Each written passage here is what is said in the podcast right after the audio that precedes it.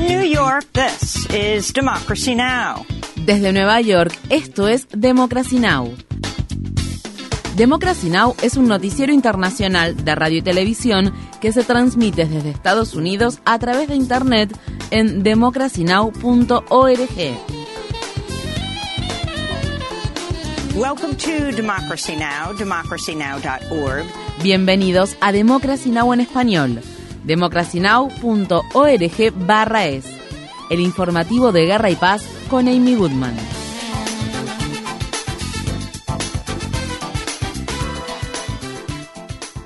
El Partido Laborista Británico ha exigido que se convoque a elecciones generales en el Reino Unido de forma inmediata, un día después de que la primera ministra Liz Truss anunciara su dimisión tras permanecer menos de siete semanas en el cargo. Durante su mandato como primera ministra británica, el más breve en la historia del Reino Unido, el valor de la libra esterlina cayó de manera drástica mientras Truss impulsaba la aprobación de grandes recortes impositivos a los ricos. Truss anunció su renuncia frente al número 10 de Downing Street este jueves.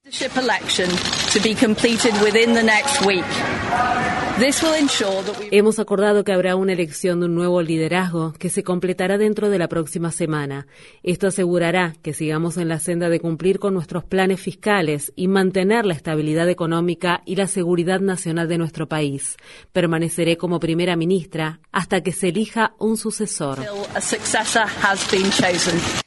Entre los principales candidatos para reemplazar a Truss se encuentran el ex ministro de Economía Rishi Sunak, la actual líder de la Cámara de los Comunes Penny Mordaunt e incluso el desacreditado ex primer ministro Boris Johnson, a quien Truss sustituyó. Visite democracynow.org barra es para ver la entrevista que mantuvimos desde el Reino Unido con George Monbiot, escritor, activista y columnista del periódico The Guardian. Las fuerzas de seguridad del Chad abrieron fuego este jueves contra decenas de personas que se manifestaban contra el gobierno en las dos ciudades más grandes del país. Unas 50 personas murieron y cientos resultaron heridas. Los manifestantes exigían el fin del régimen militar de transición y el retorno a la democracia. Chad ha estado sumido en una prolongada crisis política tras la muerte del expresidente Idris Deby, quien murió en el campo de batalla en abril de 2021. Todo esto ocurre al tiempo que Chad ha declarado el estado de emergencia por las inundaciones catastróficas que afectan al país que han destruido cultivos, matado ganado y agravado la inseguridad alimentaria en la región.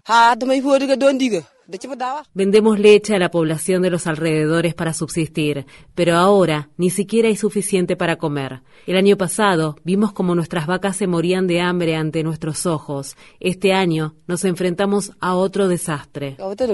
La ONU afirma que 5,5 millones de personas en Chad necesitan ayuda humanitaria de emergencia. En Sudán, más de 150 personas murieron y decenas resultaron heridas durante dos días de enfrentamientos en el estado sureño de Nilo Azul. Este es el más reciente de una serie de enfrentamientos entre la comunidad Hausa y otras poblaciones rivales en el sur de Sudán que han causado cientos de muertes este año y han obligado a decenas de miles de personas a abandonar sus hogares. Ucrania se enfrenta a una crisis energética cada vez más grave después de que una serie de ataques rusos a infraestructura de vital importancia provocara una escasez de energía eléctrica y calefacción en todo el país. El jueves, las autoridades ucranianas comenzaron a restringir el suministro de electricidad entre las 7 a.m. y las 11 p.m. Las autoridades afirman que un tercio de las centrales eléctricas de Ucrania han sido atacadas recientemente con misiles y drones. En Washington, el portavoz del Departamento de Estado de Estados Unidos, Ned Price, dijo este jueves que hay abundantes pruebas de que entrenadores militares iraníes están ayudando a las Fuerzas Armadas rusas a perpetrar ataques con drones.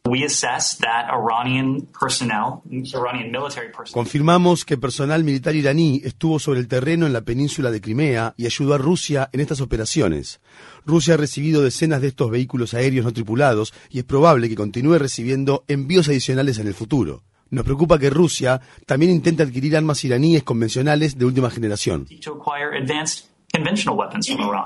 Las autoridades rusas afirman que las Fuerzas Armadas ucranianas dispararon este viernes misiles HIMARS de fabricación estadounidense en la región oriental de Lugansk y que los ataques dejaron seis personas muertas y otras diez heridas. Asimismo, Rusia indica que cuatro civiles murieron y otros trece resultaron heridos en ataques con misiles de las Fuerzas Armadas ucranianas contra la ciudad ocupada de Kherson, situada en el sur de Ucrania. El presidente ucraniano Volodymyr Zelensky acusó a Rusia de colocar explosivos en una enorme represa hidroeléctrica situada río arriba de la ciudad de Kherson y pidió que observadores internacionales garanticen la seguridad del lugar. Ucrania ha advertido que una ruptura de la represa podría provocar inundaciones catastróficas que afectarían a cientos de miles de personas. La ruptura podría interrumpir también los sistemas de enfriamiento de la central nuclear de Zaporilla de importancia crítica que dependen del agua de un embalse creado por la represa hidroeléctrica. En los territorios ocupados de Cisjordania, las Fuerzas Armadas israelíes mataron a disparos a un adolescente palestino durante una incursión militar que se llevó a cabo en la ciudad norteña de Jenin. El fallecido, Salah al-Braiki, tenía 19 años. Otros tres palestinos resultaron heridos en la incursión. La Unión Estadounidense para las Libertades Civiles ha solicitado a la Corte Suprema de Estados Unidos que revoque una ley estatal de Arkansas que penaliza a las empresas que apoyan al movimiento Boicot, Desinversiones y Sanciones. Este movimiento propone boicotear a Israel y a los productos israelíes para protestar por la violación de los derechos del pueblo palestino. La organización Pro Derechos Civiles afirma que la ley de Arkansas en contra del movimiento Boicot, Desinversiones y Sanciones vulnera el derecho a la libertad de expresión.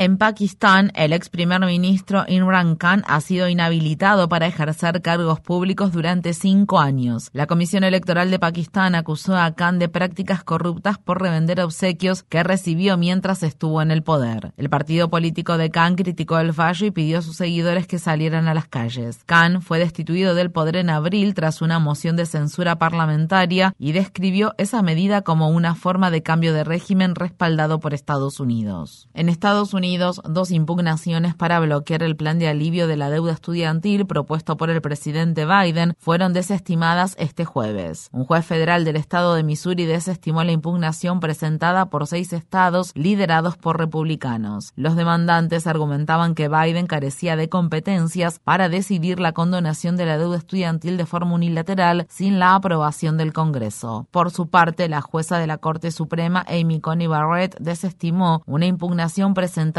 por una organización activista de derecha. El gobierno de Biden comenzó esta semana a aceptar solicitudes para cancelar hasta 20 mil dólares por prestatario en deuda estudiantil. En Estados Unidos, un tribunal federal de apelaciones dijo el jueves que el senador republicano del estado de Carolina del Sur, Lindsey Graham, debe testificar ante un gran jurado del estado de Georgia que está investigando los intentos del expresidente Trump y sus aliados para revocar los resultados de las elecciones presidenciales de 2020. Fiscales de distrito del condado de Fulton citaron formalmente al senador Graham para que explique el motivo por el que llamó dos veces al secretario de Estado de Georgia, el republicano Brad Raffensperger, justo después de las elecciones presidenciales de 2020. Luego de las llamadas, Raffensperger dijo a la prensa que Graham había insinuado que debería descartar las papeletas de las regiones donde fuera probable que Joe Biden obtuviera mayor cantidad de votos. En el norte de la costa oeste de Estados Unidos, grandes incendios forestales en los estados de Oregon y Washington han levantado enormes columnas de humo y han provocado que la calidad del aire de las ciudades de la región se convierta en una de las peores del mundo. Las autoridades recomendaron este jueves a los residentes de la ciudad de Seattle que cerraran las ventanas de sus hogares, evitaran hacer ejercicio y usaran mascarillas al aire libre. Por su parte, Portland y otras ciudades emitieron advertencias similares sobre la mala calidad del aire. Estas fueron las palabras expresadas por Brian Harvey, profesor de ciencias forestales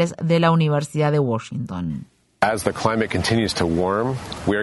A medida que la temperatura del planeta continúe aumentando, la temporada de incendios será cada vez más larga. Eso se ha demostrado en muchas regiones del mundo. La Agencia de Protección Ambiental de Estados Unidos ha iniciado una investigación de derechos civiles para determinar si el estado de Mississippi discriminó a la población mayoritariamente negra de la ciudad de Jackson cuando se negó a utilizar fondos federales para abordar la peligrosa contaminación del sistema de abastecimiento de agua potable de la ciudad. La agencia gubernamental dijo este jueves que está investigando al Departamento de Salud y al Departamento de Calidad Ambiental de Mississippi por el papel que desempeñaron en la crisis que dejó a de miles de hogares, en su mayoría de la comunidad negra, sin agua potable. La principal planta de tratamiento de agua de Jackson sufrió daños tras las lluvias torrenciales y las inundaciones de finales de agosto. Algunos videos que se hicieron virales mostraban cómo un líquido marrón salía de los grifos. En el estado de California, un jurado de la ciudad de Los Ángeles concluyó que James Hibbs, ex ginecólogo del campus de la Universidad de California en Los Ángeles, fue culpable de abusar sexualmente de sus pacientes. Cientos de mujeres han acusado a Hibbs de agresión sexual. En mayo, la Universidad de California acordó pagar una cifra indemnizatoria récord de 700 millones de dólares a las víctimas de los abusos. Hibbs enfrenta una posible condena de hasta 28 años de prisión cuando sea sentenciado el próximo mes. En noticias laborales, miles de trabajadores sindicalizados de la salud mental y Kaiser Permanente, la organización de atención médica sin fines de lucro más grande de Estados Unidos, llegaron a un acuerdo tentativo y se puso fin así a un paro laboral de dos meses de duración. El Sindicato Nacional de Trabajadores de la Salud había denunciado la escasez de personal en Kaiser Permanente que obligaba a los pacientes a esperar varios meses para obtener una cita. El paro laboral impulsado por miles de trabajadores del estado de California comenzó en agosto. Personal sanitario de Kaiser Permanente de los estados de Hawái, Oregon y Washington se adhirió más tarde a la huelga. Infórmate bien. Visita nuestra página web democracynow.org/es. Síguenos por las redes sociales de Facebook, Twitter, YouTube y SoundCloud por Democracy Now! es.